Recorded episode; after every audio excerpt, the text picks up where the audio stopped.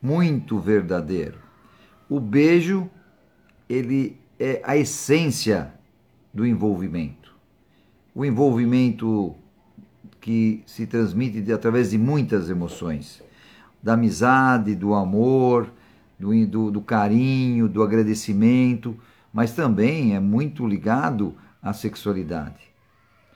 O casal que se beija, mas não beijo selinho, né? Beijo selinho é para carta. Eu estou falando assim, beijo de língua, aquele beijo saboroso, gostoso, de envolvimento.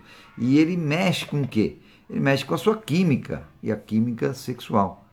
Então, o casal que não se beija ou se beija pouco não está ativando os fatores que levam a uma resposta legal.